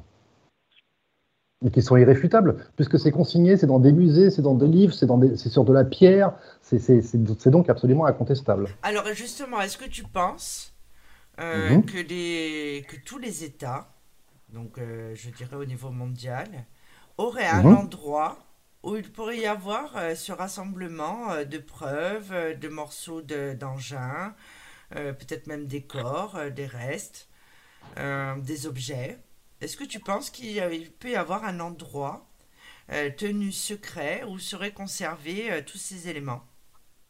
Si- S'il y a un tel endroit, je penserais plutôt à la base S24 qui est à côté de la, de la zone 51, où là il y, a de- il y aurait de nombreux souterrains. Et d'ailleurs, tout, tout le personnel dont Bob Lazar qui était amené par avion Boeing de ligne sur la zone 51, euh, au moment de l'atterrissage, ils devaient tous fermer les hublots. Euh, Ils devaient tous être dans le noir complet au moment de, l'approche sur la piste de la, de la base 51. Et de là, tous les hublots fermés, on les mettait tous dans un bus et ils allaient sur cette fameuse base S24 en bus, pareil, tout rideau tiré. Euh, donc, alors s'il n'y a rien, pourquoi prendre toutes ces précautions? Oui, il est fort possible qu'il y ait un endroit, et à mon avis, ça se situe aux États-Unis et sans doute ailleurs dans le monde, euh, la Russie aussi, euh, ils ne sont pas exempts, à mon sens, où il y a des traces physiques, bien sûr. Ouais. Donc en fait, euh, et il y a forcément des personnes même qui travaillent à l'intérieur qui après sont à la retraite parce que ça c'est pas des bases Hmm. ou des lieux euh, qui existent depuis 10 ans. Ah non, ça existe depuis euh, bien plus longtemps, et je dirais même bien avant Roswell d'ailleurs en 1947, puisqu'on les visitait depuis toujours. Mais, Mais euh, oui, il y a des lieux, il y a des gens qui sont au courant, absolument. oui, mais c'est fou que le secret soit aussi bien gardé. Mais non, c'est pas fou. On l'a expliqué pourquoi tout à l'heure, Sophie. Regarde, la, religion, regarde, ne serait-ce que le Vatican, et je parle du Vatican aussi euh, dans, le livre, mais le Vatican a fait une révélation absolument incroyable. Euh, le père Funès, qui est le directeur de l'Observatoire du Vatican, euh, a dit clairement pour moi, la possibilité de vie extraterrestre est tout à fait possible. Et ce gars est directeur de l'Observatoire du Vatican. Ils savent, ils le savent. Sauf que tu peux pas le dire à des gens qui ont la foi, tu peux pas le dire à des gens qui reposent tout sur Jésus-Christ, sur la Vierge Marie, sur Dieu. Tu vas leur enlever tout leur rêve, tu vas leur casser les pattes, tu vas les briser. Donc tu peux pas. Et puis, comme je l'ai dit tout à l'heure, la, la religion, elle a besoin de soumission. Et s'il y a extraterrestre, il n'y a plus soumission. Vois-tu donc c'est pas si fou. C'est pas si fou. Tu ne, sous-estime pas le pouvoir de l'Église et de la religion d'une façon générale. Ils sont très très puissants, aussi puissants que Washington. D'accord. Donc toi, dans tes recherches, qu'est-ce que tu as trouvé euh, justement qui, euh, qui est différent de ce qu'on peut déjà lire, de ce qu'on peut nous, nous, nous, soumettre, je dirais là, instantanément, si on fait des recherches sur le net ou ou dans des ah émissions ben, de ce qui est différent, c'est toutes les traces que j'ai relatées dans le monde et comme je te l'ai dit tout à l'heure, qui sont absolument irréfutables. Et il y en a beaucoup et je ne vais pas toutes les citer parce que, voilà, autant que je, lise le livre, mais j'ai épluché les textes religieux. Hein. Donc la Bible, vous, vous, le verrez, vous allez découvrir comment la, si les extraterrestres, eux, sont euh, un petit peu avares et timides, vous, vous verrez, vous allez découvrir que les religieux, eux, le sont par contre beaucoup moins les témoignages ufologiques extraterrestres de vaisseaux dans la Bible, mais c'est hallucinant le nombre qu'il y a. Dans le Coran aussi, on en parle. Dans le divorce, euh, chapitre 12, il y a sept terres. Sur chacune d'elles, il y a un prophète comme le vôtre. Il y a un Adam comme le vôtre. Il y a un Noé comme le vôtre, un Abraham comme le vôtre et un Jésus comme le vôtre. Il parle de sept planètes habitées par des espèces humaines, etc., etc. Je vous passe le reste, vous le lirez. En Inde, dans les textes indiens, dans, les textes sanscrits au sein du Mahabharata et du Ramayana, il y a deux épopées qui sont absolument extraordinaires, qui sont relatées dans ces livres, qui décrivent des guerres anciennes dont la, férocité a détruit l'ancien monde préhistorique. Et il parle d'une guerre entre les, combattants se faisaient alors avec de puissants engins aériens qu'ils appelaient les Vimana. Euh, au Tibet, idem. Les yogis, les lamas appelaient les ovnis les manas. Et ils l'ont consigné aussi par écrit. Ils parlaient de chariots des dieux. Euh, c'est inscrit dans le Kenshur, c'est écrit noir sur blanc. Euh, voilà, voilà ce que j'ai découvert. Après, c'est normal. Reviens 1500 ans, 2000 ans en arrière. Les, gens, bah oui, bah, c'est Dieu, c'est céleste, c'est divin. Aujourd'hui, on a une toute autre interprétation. Quand on lit ces lignes, on voit bien que c'est pas le cas. D'accord, alors j'ai une question euh, d'un auditeur qui est Bassoane, donc mon collaborateur qui dit mhm. Est-ce que les témoignages de gens kidnappés par les, extraterrestres, pardon, moi aussi je, je bégaye, par les extraterrestres euh, sont réels? Pas tous. Pas tous. Moi j'ai retenu que deux cas dans le livre. Là encore une fois, euh, j'ai survolé, si je puis dire, parce que euh, combien il y a de livres encore sur les enlèvements, les abductés, il y a des livres de 500 pages là-dessus, et à mon sens, tout n'est pas crédible. même si je suis disposé à croire qu'ils existent, je ne suis pas disposé à croire tout n'importe quoi non plus. Et euh, j'ai retenu que deux cas. Celui de Travis Walton, euh, qui est un bûcheron avec son équipe. Et même si ce monsieur, euh, vous allez le découvrir dans le livre, a un passé assez controversé avec l'émission de Fauchec, son témoignage, il a été soumis au, détecteur de mensonges ainsi que son, que son équipe de bûcherons, et ils se sont jamais contredits une seule fois, et ils ont tous dit la même chose, interrogés séparément. Voilà. Et puis il y a aussi le cas de Betty et Barney ce couple également, qui a retenu mon attention. Après, pour les autres, je suis un peu plus mitigé. Ça peut être, euh, ça peut être des, hallucinations, des interprétations. Il euh, faut, faire attention. D'accord. Tout, tout n'est pas. Faut, faut prendre vraiment les enlèvements. Faut, faut, les prendre vraiment avec euh, beaucoup de prudence. Hein. et je me suis basé là-dessus sur le NICAP, hein, qui est le Comité national d'enquête sur les phénomènes aériens, qui parle de récits d'atterrissage et d'enlèvement et qui sont à l'origine d'un intense débat et je me suis appuyé sur leurs recherches. Vous verrez. J'ai encore une question hein, venant de, de quelqu'un qui, euh, qui n'est pas une mhm. experte. Euh, est-ce mhm. qu'il y a eu, euh, je sais c'est bête, hein, la question va être très bête, attention les auditeurs, préparez-vous, vous allez avoir les oreilles qui saignent. Il n'y a, pas de question bête, non, c'est pas vrai. Dis pas ça, Est-ce qu'il y a déjà quelqu'un qui a vu un engin non identifié en pleine mer, mais pas dans les airs, posés sur l'eau, je dirais, qui navigueraient. Oui, c'est ce qu'on appelle des OSNI. Ah, d'accord, ça je ne savais pas. Les objets submersibles non identifiés, absolument. Et euh, on suppose que certains auraient leur base dans les profondeurs sous-marines, parce que c'est une planque absolument idéale. Ah, ça c'est intéressant. Est-ce que tu peux nous en dire plus? Alors là, pour le coup, moi qui ai écrit un article il n'y a pas longtemps euh, sur les bateaux fantômes, est-ce que justement ces ah, fameux bateaux fantômes. c'est pour ça que j'ai, c'est pour ça que j'ai posé cette question. Hein. J'ai écrit voilà, sur. Donc, euh, donc il y a des témoignages avec les marins alors en plus des aviateurs. Mais pas forcément, pas forcément des marins. Non, non. Euh, Olivier, tu te rappelles que hum. donc euh, quand on a commencé à échanger ensemble, j'avais sorti hum. un article que j'avais écrit sur le Hollandais volant. Nous en avions parlé rapidement. C'était au tout début, absolument. Au tout début, est-ce que tu penses que justement euh, pour les auditeurs euh, qui ne connaissent pas le Hollandais volant, c'est euh, l'histoire la plus célèbre de, de bateau fantôme. Et justement, c'est quand même un, navire qui est particulier. Est-ce que tu penses que ça pourrait être justement un OSNI? Enfin, je sais pas comment tu as dit. Oui, voilà. Un, OSNI, c'est ça. Un Objet submersible non identifié. Est-ce que tu penses que ça pourrait être ça, justement? Eh ben écoute, je, t'avoue que c'est la première fois que tu me fais penser à la chose. Euh, j'ai jamais fait le rapprochement. Mais oui, mais moi j'ai fait des recherches il y a pas longtemps, puisque j'avais parlé des phénomènes paranormaux euh, au Cap de Bonne-Espérance. Avec les références de l'époque, encore une fois, oui, puisque euh, on rapporte tout, hein, chacun à son époque. Hein, à chaque époque ses références. Non, mais Donc, oui, ils ont, ils ont parlé d'un. Hein. Ils ont parlé d'un immense vaisseau à voile.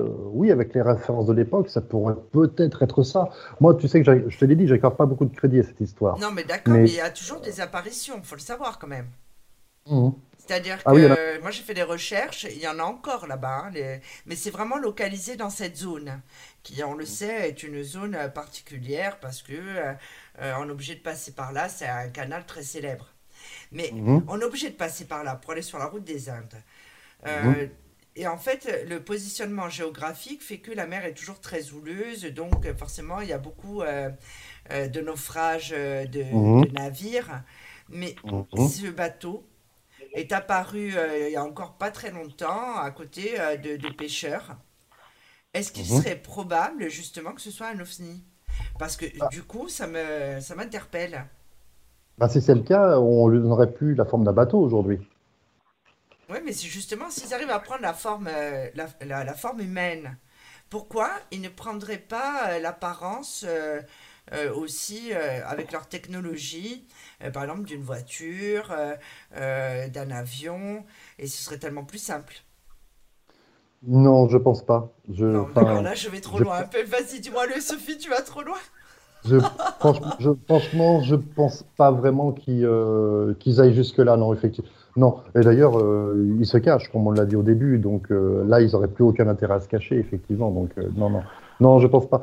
Les aussi, par contre, on, a vu, pour répondre à la question de l'auditrice, je crois que c'est une auditrice, oui, des gens, pas forcément des marins, ont, venu, ont vu des, des, des soucoupes sortir de l'eau. Non, c'est moi qui, qui, te posais la question, parce que d'un coup, j'ai eu un éclairage, je dirais. Donc, on a déjà vu. Les fonds, ouais, on a déjà les fonds sous-marins sont, sont, une planque idéale, hein, oui.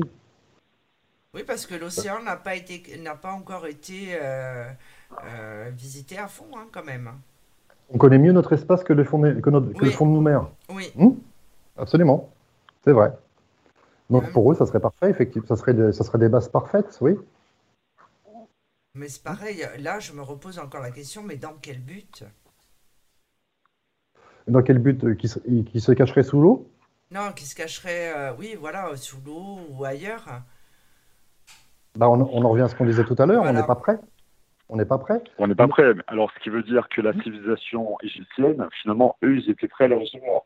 S'il euh, y a une convergence entre eux et les extraterrestres, euh, ce qui a donné euh, ces pyramides, cette philosophie, cette, cette la structure qu'ils ont proposée, qu'on n'a pas su reproduire, ça veut dire qu'eux, donc, étaient aptes et nous, aujourd'hui, on n'est pas, quoi, tout simplement. Absolument, parce qu'il faut savoir que plus on a de connaissances, plus on a de dualité en nous. Et à l'époque, ils avaient les connaissances euh, lesquelles? Faire pousser le blé, faire pousser l'orge, se nourrir, boire, dormir, se reproduire. Ah, et puis euh, ramasser un petit peu d'or, euh, voilà, ça se limitait à peu près à ça, les civilisations à l'époque. Donc ils étaient à peu près plus ouverts, à mon sens, à recevoir quelque chose d'autre Surtout si c'était céleste, alors là, c'était absolument parfait.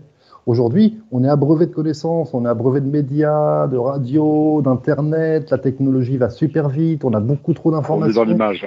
On est dans l'image. On est dans l'air de l'image. Voilà, donc on, on contredit tout, on nie tout. On est...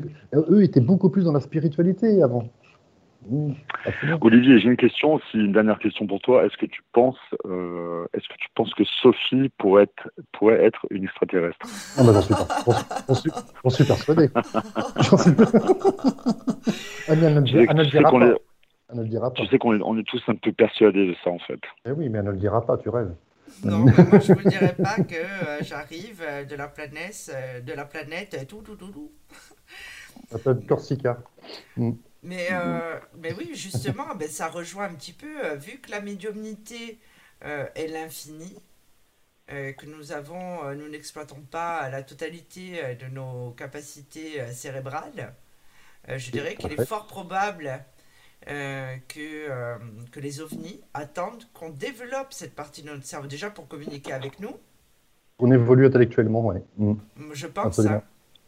Mhm, absolument. Oui, tout à fait. Mais je pense qu'ils attendent, oui, qu'on ait une spiritualité plus grande, qu'on ait une acceptation plus grande des choses qui nous entourent. Et euh, oui, oui, j'en suis persuadé. On n'est pas prêt. Euh, les gens attendent, là, ils se disent tous au mois de juin, au mois de juin, avoir des révélations. Mais non, calmez-vous, on va avoir aucune révélation. Moi, j'y crois pas une seconde. Mais non, on n'est pas prêt, c'est trop tôt. Alors, euh, je ne suis pas au courant. Qu'est-ce qui va se passer au mois de juin? Peux-tu nous en dire plus, Olivier? Bah, c'est ce que disait notre auditeur pilote tout à l'heure. Hein. Euh, il l'a évoqué. Tout le monde parle de ça. Je ne sais pas d'ailleurs. Je, suis même incapable de donner une date. Mais tout le monde dit au mois de juin, on va avoir, euh, comme le on va avoir des, euh, on va avoir des révélations incroyables. Ah mais, bah, moi, je n'arrête pas de dire aux gens, mais on va, ok, on va avoir des révélations incroyables. Mais de qui, d'où? Mais je comprends pas. Personne n'est capable de me répondre.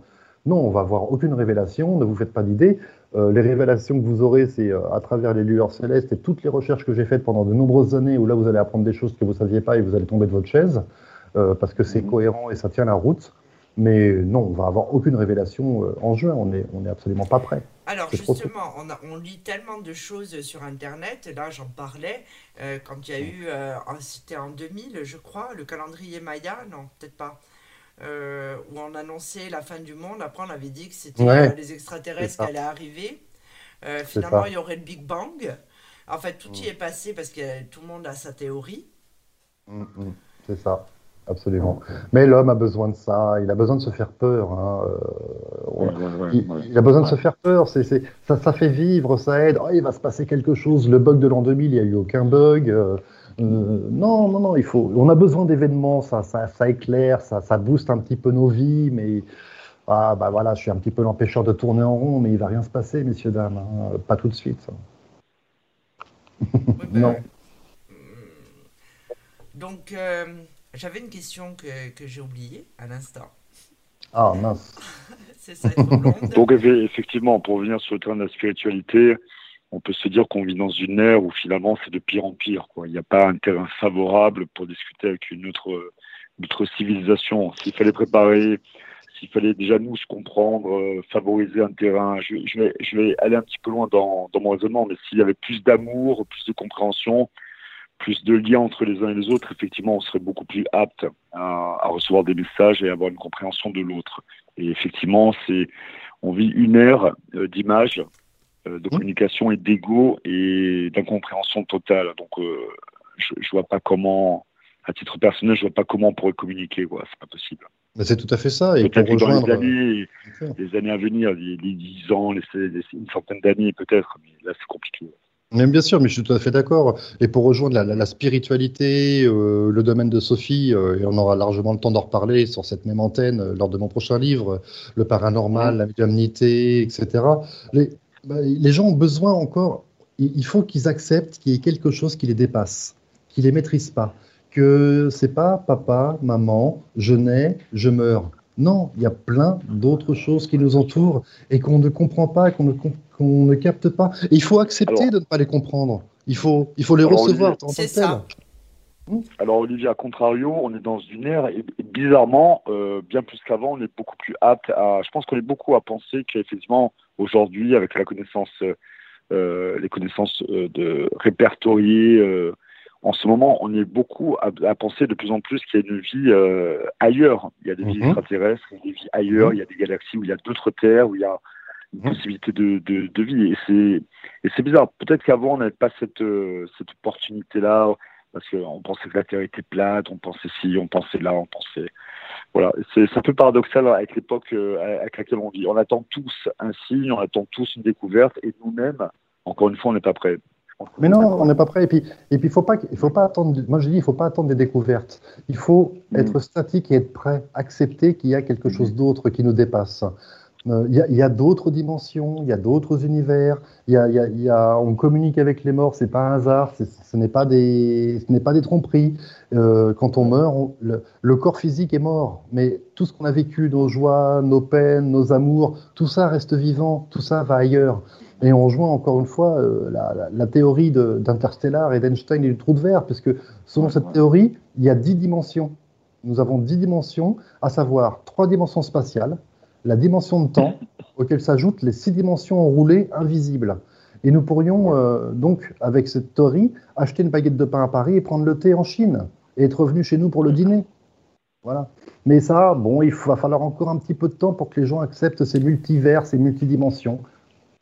Alors Olivier, on a la, question d'un auditeur qui nous demande est-ce que mhm. les extraterrestres ont peur qu'on fasse exploser les bombes nucléaires? Et est-ce qu'ils surveillent la santé de la Terre? Parce que ça pourrait nuire à leur propre euh, à leur propre confort. Très bonne question et j'en suis persuadé puisqu'à chaque fois qu'on a joué avec le nucléaire, ils sont apparus. Euh, amusez-vous à bidouiller du nucléaire, à chaque vous êtes sûr de les faire venir. Sûr. En Iran, il y a eu du survol absolument hallucinant. Euh, des missiles américains et anglais ont été désactivés à distance. À chaque, que lorsque la bombe atomique, on a fait des essais de la bombe atomique en France, ils étaient là. À chaque fois qu'on joue avec le nucléaire, ils sont pas contents, ils n'aiment pas ça du tout. Oui. Ah. ah, oui, oui, ils nous protègent. Et parce que ils savent que c'est une énergie absolument énorme et puissante, mais je pense qu'eux en ont une autre utilisation beaucoup plus saine et beaucoup plus sereine. Et que nous, on, on serait comme un enfant de deux ans qui jouerait avec des allumettes. Donc, euh, à chaque fois qu'on joue avec le nucléaire, ils sont là. D'accord. Alors, j'avais une autre euh, question, puisque je me suis souvenu euh, de ma question de tout à l'heure. Mhm. Moi-même, quand je regarde certains films qui sont en rapport avec, avec ma spécialité, mhm. je me dis que forcément, ceux qui l'ont écrit étaient vraiment très bien documentés. Mhm. Est-ce que dans les films qu'il y a pu y avoir sur le phénomène OVNI, il y en a certains justement qui, qui, ont, qui sont percutants et qui peuvent euh, justement avoir été écrits par des gens qui sont très très bien informés euh, de ce qu'on nous cache? Bah, je ne cesse de le citer, c'est Interstellar. D'accord. Euh, que je, il faut absolument que vous sautiez dessus.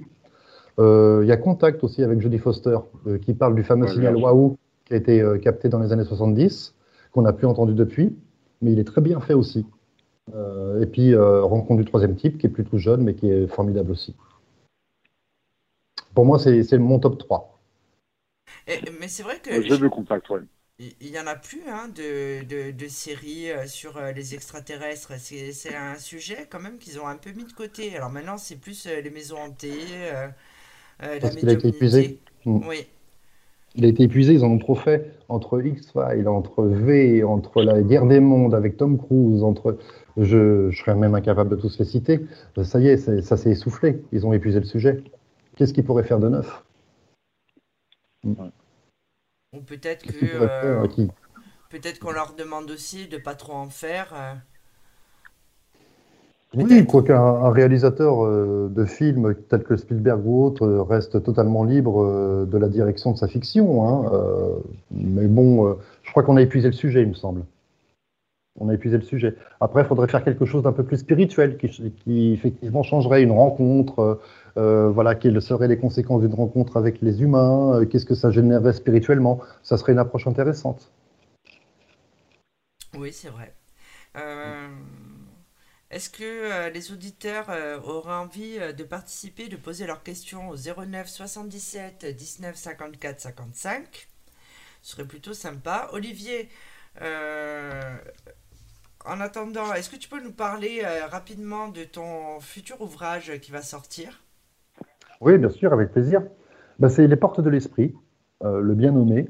Euh, puisque là, pareil, euh, je fais, je suis, alors je précise, hein, je suis pas voyant, je suis pas médium, je suis pas parapsychologue, mais je m'intéresse énormément à ce sujet, ayant vécu moi-même des phénomènes paranormaux il y a très très longtemps de ça, ayant fréquenté euh, des voyants, des médiums, dont une qui m'a particulièrement scotché.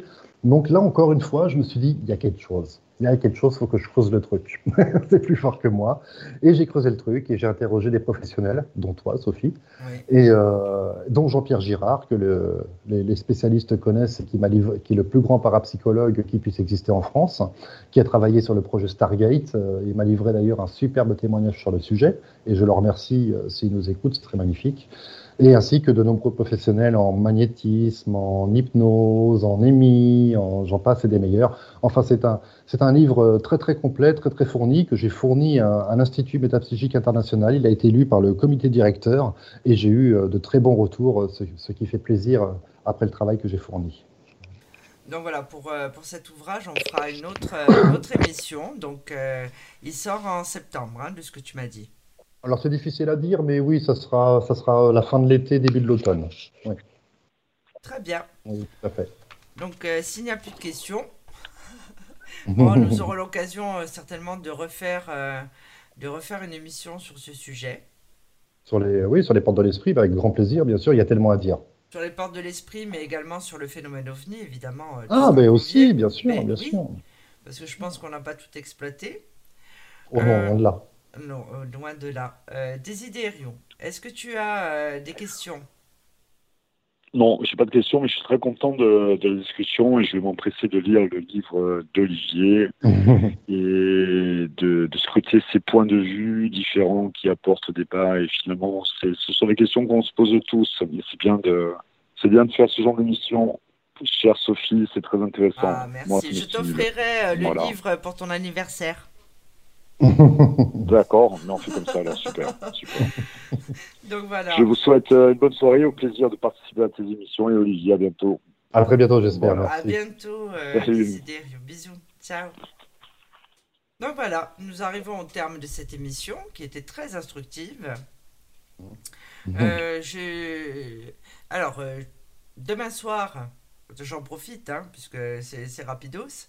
Euh, demain soir, euh, je serai en direct euh, dans L'Impossible, l'émission présentée par Philippe Ferrer et Sébastien Souchard sur la clairvoyance en direct dès 20h sur la chaîne On ne vous demande pas d'y croire et qui sera en multidiffusion aussi sur ma page Facebook.